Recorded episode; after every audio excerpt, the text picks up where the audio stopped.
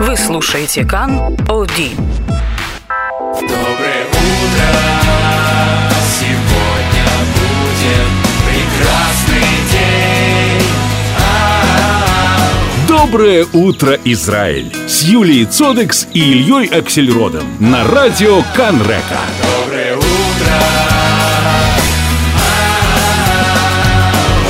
приветствуем нашего гостя а, Александр Соколов. Доброе утро. Доброе. Журналист, редактор и основатель портала anthropogenes.ru. Да. Популяризатор наук и борец с лженаукой. А С какой лженаукой сейчас приходится бороться? Прямо вот сейчас. Ну, вот в эти дни. в эти- ну, в это, в это тысячелетие.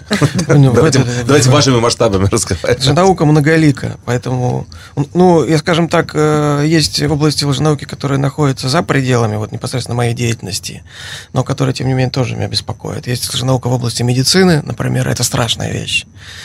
И это может быть самая страшная вещь, потому что если мы говорим про лженауку в области истории, ну, человек, допустим, заблуждается по поводу происхождения своего народа, но это не мешает ему, наверное, жить. А вот когда человек отрицает пользу прививок, Да. или когда он не, не- отказывается от Кстати. переливания крови, Кстати, в Италии Да. э, Да. один э, парламентарий, который ярко высту- яро выступал против закона, обязывающего прививать детей, э, заболел ветрянкой. ну, таких примеров Попал вообще в И стал, больницу. и стал апологетом А, прививок, да? Да, кстати, лженаука сейчас и в разных областях развивается и распространяется, мне кажется, при помощи YouTube. и при Раз- разумеется. А, Я уже видел разные ролики о том, что Земля вообще не круглая. И, И даже не плоская, она Да. сотовая. А как вы боретесь с этим? Ну, с этим можно бороться по-разному. Но вот, по крайней мере, в России конкуренция информационная это единственный действенный способ пропаганда настоящей науки. Дел- Если это делать качественно, интересно и использовать современные каналы, опять же. То есть вы не фанат канала РЕН-ТВ, например? Я большой фанат канала РЕН-ТВ. Я там был два раза. Мне нравится, кстати, что здесь Это- можно это, говорить кстати- про РЕН-ТВ, Да. потому что на- если я прихожу на российское радио или телевидение, там часто говорят, ну, называть, можно- не, называть это, не да? надо, Даже- называть не надо. Вот, а, а здесь я могу сказать, что да, я дважды был на канале РЕН-ТВ, там есть два фильма коротеньких, можно найти про мои походы туда. Вот, там, кстати, родился вот этот персонаж, наш символ нашего движения, пингвинопитек, истинный предок, истинный предок человека, Вот. пингвинопитек. Я, кстати, как однажды вот по поводу лженаук попал к человеку на массажный стол, ну, по, по Фейсбуку, А. там спину, спину, спину схватил, Так. который э, попросту вот просидел рядом со мной э, час. Это бесконтактный массаж, всё понятно. Я понял, что бесконтактно сейчас 350 шекелей где-то ушло.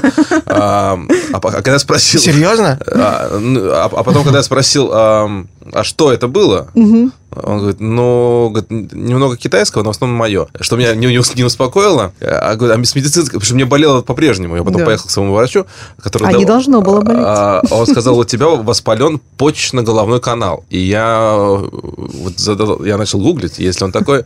А, а, Когда я спросил, Конечно, есть. где он находится, он говорит, «Ну, это тот канал, который- по которому моча в голову бьет. Ясно. Вы слышали про Научно. такое? Ну, откуда-то Строго- же она бьет. Строго научно.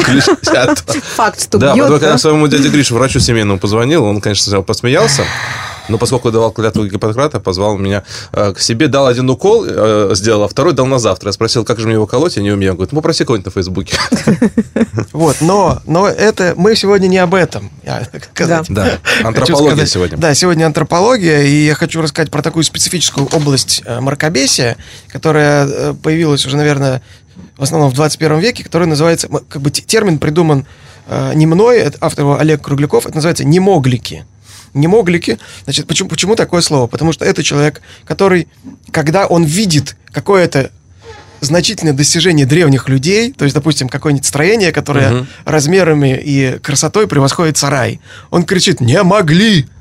То есть он считает, что древние люди это были идиоты, безрукие, беспомощные, которые не были в состоянии сделать ничего, кроме там выкопать земляночку себе и там спрятаться от динозавров. Короче говоря, то есть древние люди, они были, с одной стороны, окружены очень скудным инвентарем Да. по, по- с представлением современных людей, но они очень много могли сделать. У них была крутая организация, они хорошо знали, так сказать, материал. Большую часть человеческой истории занимает каменный век. Три миллиона лет. И только несколько тысяч лет мы работаем с металлом. Вот сейчас искусство работы с камнем, оно практически утрачено. То есть даже те, опять же, кто говорит, что он работает с камнем, это болгарка, это перфоратор, это устройства, которые И, дем- и появились в демонстрация 20 палестинцев. да, э, э, ну, э, это устройства, которые появились в 20 веке. Современный человек, когда он видит, что кто-то сделал статую из камня, кто-то сделал каменную вазу, да без, без 3D-принтера это невозможно. Это к- так рассуждает э, очень часто ну, обыватель. И когда ему дальше начнут рассказывать, да, конечно, они не могли, это же инопланетяне. Это вот какой-то высший разум, И это раз- Атланта, это исчезнувшие там гиперцивилизации древности. Это очень легко заходит в голову э, ну, современного представителя западной цивилизации. И вот мы с помощью наших коллег, историков, археологов, экспериментаторов рассказываем, как на самом деле решались такие задачи. Мы специально ставим эксперименты, потому что я вот упомянул про каменную вазу.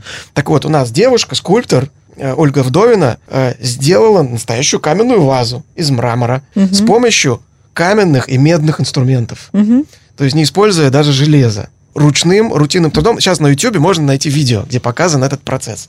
Но не весь, потому что процесс занял вообще в целом полгода. Ого. А немоглики утверждали, нельзя сделать вазу с ручками. Но некая позитивная динамика есть. По сравнению с тем, что было 10 лет назад, сейчас гораздо лучше. Не то, чтобы уже науки стало меньше, но стало больше нормальной, популярной, настоящей науки. Об этом поговорим в следующий раз. Мы на- действительно надеемся, что э, вы к нам будете еще приезжать и обязательно загляните к нам в студию. Безумно интересный э, разговор у нас э, произошел. Спасибо вам огромное за Вам это. спасибо. Доброе утро, здравствуйте. Доброе утро. Доброе утро, Израиль! Devojko mala, pesmo moga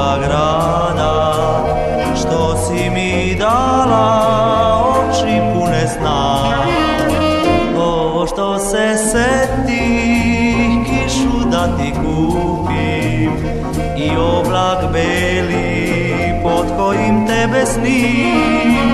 Звучат оригинальные мелодии, э, непонятные слова для многих в этой Сейчас. студии. Да. Это означает, что к нам в гости пришла Таня Барская. Доброе утро, Таня. Ну, то есть, если что-то звучит не, не на понятных да. языках, то это я, я понимаю. оригинальное, что-то оригинальное. Хорошо. Скоро, э, думаю, рекордом будет песня на джаве. Хорошего дня всем. Да, что, что касается песни, которая прозвучала, это действительно оригинал. э, «Маленькая девочка» переводится название этой песни. Голос Джорджа Марьяновича, хотя не он первым исполнил эту песню. Э, но Песня, кстати, был называется в оригинале «Де- «Девойко мало». «Девойка мало». да. Вот Ну, видишь, ты я уже выучил целых два слова. Да. Э, Итак, это в данном случае, конечно, Югославия, тогдашняя Югославия 60 60-х годов, Я Я образца. как на, поль- на, на- на- на польском будет э, вафля. Какао-клеточка. Да ладно. Шутка. А хорошо бы звучало это. Итак, «Маленькая девочка из Югославии» – эта песня прозвучала в кинофильме «Любовь и мода» 60-й год. И вот она там прозвучала, прозвучала настолько хорошо, и не им исполненная, не Марьяновичем, что потом, разумеется, и авторы решили ее пустить в народ тогда, еще югославский, не разделенный на две части. И вот эта карьера, ярчайшая карьера, на мой взгляд, певца и композитора Джорджа Марьяновича, который мог бы стать фармацевтом, но, слава богу, не стал, потому что хорошо стал кем-то иным. Начиналась вот э, в начале 60-х. Этот фильм «Любовь и мода» только этому помог. В Советском Союзе узнали об этом фильме, этот фильм посмотрели и, конечно, запомнили и саму песню. И после выхода на картины этого фильма песня просто взорвала, как говорят сейчас. Э, Ну, не чарты, тогда все-таки Да. все называлось иначе. Э, И первые гастроли, кстати, самого Марьяновича в Советском Союзе состоялись через три года после выхода фильма, это был 63 год. В Советском Союзе появились э, два самых известных варианта. Один из них мы сейчас услышим. И касается он Валентины Терешковой, потому что его исполнила Нина Пантелеева, звезда 60-х годов как раз. После полета Валентины Терешковой, известно куда, появилась песня «В огромном небе, необъятном небе, летит девчонка над страной своей, кто бы в небе не был, кто ни разу не был, пускай вздыхает и завидует ей». Вот мы можем услышать эту часть. На небе, необъятном небе Летит девчонка над страной своей Кто в небе не был, кто ни разу не был Пускай вздыхает и завидует ей Есть очень много, на самом деле, версий этой Да. песни. Из неожиданных для меня несколько лет назад я раскопала Мири Сориану, которая пела эту же песню на идыш для всех наших поклонников и знатоков этого языка. Мири Сориану. И тоже маленькая девочка. Izdusam me i dala Otsi alle mailes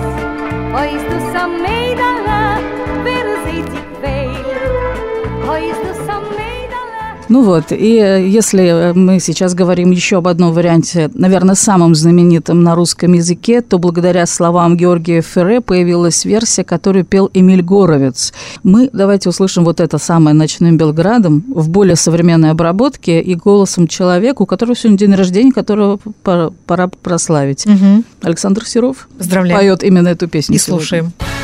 Ночным молча рядом Казался близким Самый дальний путь Ты появилась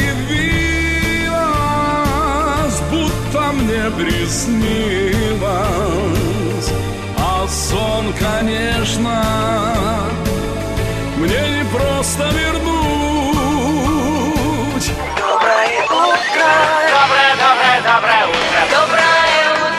Доброе утро, Израиль! Говорим мы сейчас о перелетных птицах, которые возвращаются э, из... Я тебе рассказывал, кстати, историю про своего учителя э, Моше Каши. Нет. А У нас был такой предмет в четвертом классе, если не ошибаюсь, цепорут. Мгм. Э, Вот. э, И с нами занимался орнитолог Так. э, Моше Каши. Он рассказывал какие-то невероятные истории о своих поездках в джунгли, как на него как-то спустился с какой-то лианы удав, и он с ним боролся. И его истории походили на какие-то вымыслы. Ну, он был для нас как э, барон Мюнхгаузен. такой. Мы с трудом верили в то, что он говорит, и вообще, что он большой специалист. У нас он очень интересные экскурсии просто заводил. Да. Разные заповедники, э, где вот рыбу выращивают, и где собираются пеликаны и, и- и долина Ахула. И затем, Так. к своему удивлению, радости и стыду где-то, я, будучи уже э, взрослым человеком, э, ехал на работу, слушал интервью, по-моему, наших коллег на Галицаль, где в эфир вызвали Мгм. известного орнитолога Моше орнитолога. Каша, со всемир- всемирно известным даже. Вот, и оказалось, что все правда. Все было правда, да. На самом деле, действительно, этот мир э, птиц, и в том числе перелетных птиц, он совершенно необыкновенен. Всем известно, что перелетные птицы по дороге в Африку и из нее любят э, пролететь через Израиль, остановиться здесь на некоторое время. И вот то, что сейчас произошло, это именно оно. Э, тысячи аистов покрыли, можно сказать, таким белым ковром э, заповедник э, Ахула. Э, мы на эту тему беседуем с э, Мариной Лейкиной, экскурсоводом и сотрудником заповедника Ахула. Марина, здравствуйте. Здравствуйте, я так заслушалась вас, вы так замечательно рассказываете. Осталось только приехать, Приехать. А вы раска- да. А расскажите, как это выглядит. Да, Э, расскажите. Смотрите, э, есть всегда вид изнутри и вид снаружи, и э, вид, который сам себе представляешь. Я могу сказать несколько вещей таких логических. Я посоветовалась с сотрудниками э, нашего парка, и все в один голос напоминают, лучше приезжать утром или к вечеру. Сейчас так много людей, так заполнена стоянка, что всегда тот, кто приезжает пораньше, выигрывает, потому что и воздух другой, и видишь, кроме аистов, э, и больших птиц, а большие птицы это еще коршуны летающие, это пеликаны, которые на самом деле э, начали свой цикл, на- начали свои- своими 100-150 э, птиц в стае прилетать. И это бывает к вечеру. Можно посоветоваться и позвонить в парк Агамон и спросить, что было с утра, или кто прилетел вечером, и тогда планировать свой визит на завтра, на утро, так, чтобы с утра прилететь, э, приехать. Ну, позже прилететь. Да. И э, занять дислокацию, даже если вы не успеваете войти в парк Агамон, то может быть с 90-го шоссе на подъезде уже в э, Эдва Галиль, в, на Галилейском Ага. персте, прямо над э, шоссе, над этой главной нашей дорогой, начинают подниматься где-то от 9 до 10 утра в прогретом воздухе, начинают заполнять воздух э, птицы, которым нужен прогретый воздух, термики так называемые, для поднимания и полета, и тогда э, совет каждому, кто э, любит смотреть на птицу, но не знает, что это за птица, и начинает спрашивать, что это за птица. Э, забыть этот вопрос, что это за птица, наблюдать, как она выглядит, как вытянута шея, как вытянуты ноги. Например, э, журавли э, и аисты, и даже пеликаны, они в, в термике похожи друг на друга. Это то, что можно видеть сейчас. И э, похожи друг на друга, и не надо биться над вопросом, что это, а смотреть беспорядочно они летают. Или вытянута шея, потому что, например, в остром таком свете, ярком свете, огу- огур- э, журавли аисты э, выглядят э, похожи, но журавли всегда темнее. И Ну, аистов увидев- легко распознать, э, поскольку они всегда несут с собой детей. Э, Вы понимаете, они такие символи, птицы такие символы, что каждая семья, которая прилетает, приезжает, может быть спокойно и за свою старость, потому что это символ преданности в семейной жизни, и в старости и так далее. Я все, что касается мифов и сказок, вы знаете, это действительно хорошо читать, а приезжайте смотреть на то, как птица ведет себя, как она садится при э, приземлении стаи, как она аккуратно ставит ноги. Это э, такие вещи, которые не забываются, которые потом можно прочитать, например, у, у Шалева в его Мгм. замечательном э, э, «Голубь и мальчик». Да? И, э, и на самом деле сейчас я советую при, в этот период, который вы описали, перелета птиц, пока еще примерно месяц есть до того, как мы будем наблюдать, как птица э, выполняет свой биологический долг и Ага. начинает э, строить гнезда и так далее, ухаживать друг за другом, это уже сейчас видно. Пока перелеты. Можно э, вы э, у нас на хуле видеть больших птиц вместе с постоянно имеющимися э, теми, которые египетские цапли, совершенно замечательные, и чибисы шпорцевые, фиксаки наши, которые трогательно летают и активно борются эм, с терракушками на поле. Такие жанровые зарисовки, Да. которые каждый может э, увидеть, и я просто желаю э, не рассчитывать на то, что здесь зоопарк, Мгм. и э, спрашивать, вот в прошлый раз было больше птиц, в прошлый раз меньше, подумать и подумать, когда вы приедете, и ждать удачи, Да. э, и надеюсь, что вам повезет. Это, это и- часть интереса вот этого. Да, Марина, скажите, Да. вот ну, я знаю, что у нас, э, ну, в, в отличие от наших соседей, птицы перелетные очень любят за- задержаться, потому что здесь их не, на них не охотятся и, и подкармливают еще. Ну вот э, Да, производители... их не подкармливают для Да. того, чтобы мы наблюдали их. Мгм. Э, таким образом э, спасают и птицы, спасают и наши поля. Да. И э, это, это очень известная история, когда мы разговариваем про журавлей, но сейчас э, журавли сотнями, сотнями покидают э, место своей зимовки, где им было так хорошо. Мгм. Это вы все правильно говорите. И это э, э, замечательно, опять же, у того же Шалева Сейчас в долине Хула навели порядок и начали разбрасывать журавлям кукурузные зерна, чтобы не поедали хумус с полей. Э, это все уже закончилось. Э, только, может быть, регулирует птиц вид этой желтой тележки, которая разводит им, развозила им. И таким образом птица, э, птицу можно собрать на одном поле и дать другим полям э, покой и возможность э, вырастить урожай, не потоптав, потому что только сядет э, такая стая птиц, она даже может и не, не съесть урожай, Да. но только потоптать. В этом проблема. Вот, но э, точно так же с э, пеликанами. Пеликаны которые- рыбу, да, поедают в которым, большом э, количестве? да, которым помогали второй сортной рыбой, разбрасывая ее, в, э, рас- добавляя ее в каналы и так далее. Но э, мы- пока этого ничего нет. Это проекты спасения птиц, которыми мы делимся опытом, э, журавлиным опытом со всеми птицами журавлиного пути, которые у нас есть. Я хочу вам еще только напомнить, это не совсем в Хуле, а даже наоборот, на другом конце оси миграции, в Эйлате, в конце э, месяца марта э, знаменитое соревнование чемпионы перелета, Мгм. которое связано не с тем, чтобы найти того, кто соберет как можно больше видов и насчитает их. Э, это команды, которые наблюдают за птицами 24 часа, кто больше наблю- будет наблюдать.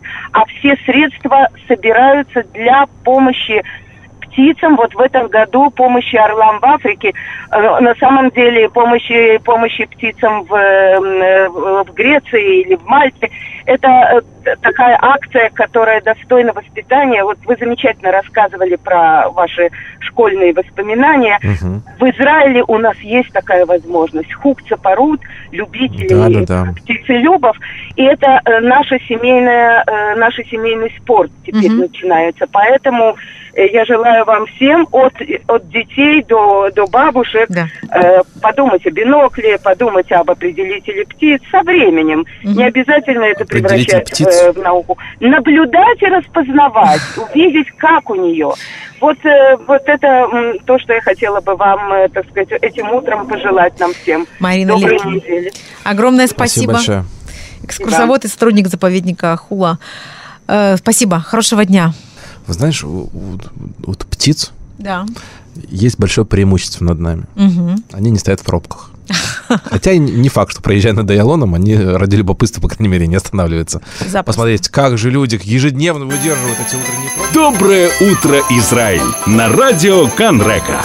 Ученые пришли к выводу, что поселения в Негеве, в которых жили э, в эпоху Византии, были оставлены не из-за мусульманского нашествия, как считалось раньше, а э, примерно на 100 лет э, раньше. В общем, обо всем об этом мы беседуем с одним из авторов исследования, Аней Филатовой из Хайфского университета. Аня, здравствуйте, доброе утро. Доброе утро. А, Дело в том, что с 2015 по 2017 год а, Хайфский университет проводил серию раскопок в рамках биоархеологического Мгм.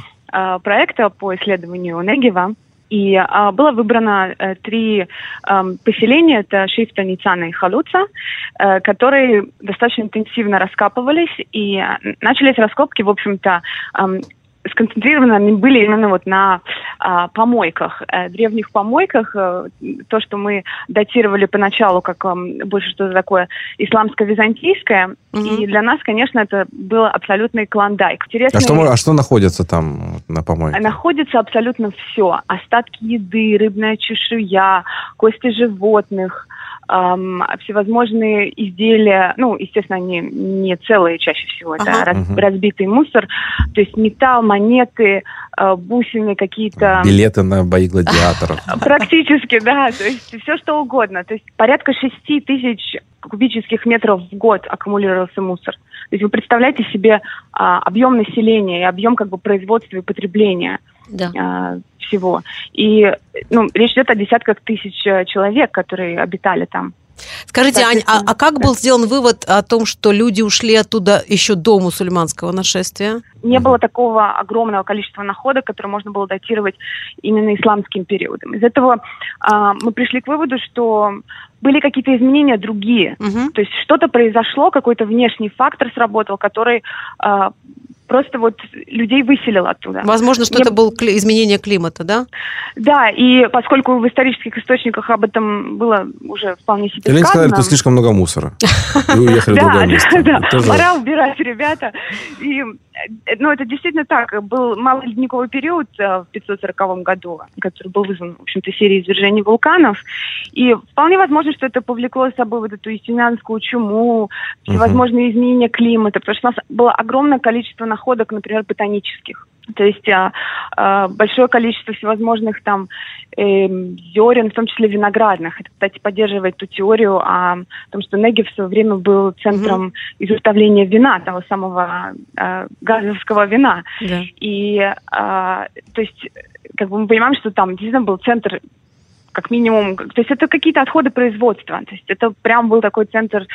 я Это не потрясающе. скажу, Вот я не знал о том, что Да. вот сох- сох- сохранился мусор столь древний. Это безумно интересно. Спасибо вам большое за то, что нас тоже погрузили. Э, Хоть и в мусор, но в древний интересный. Спасибо. Аня Филатова, выпускница Хайского университета по специальности археология, специализируется на древнем стекле. Да, надеюсь, Вот мы с вами будем периодически общаться. Очень интересно вы Спасибо большое. Спасибо вам. Доброе утро,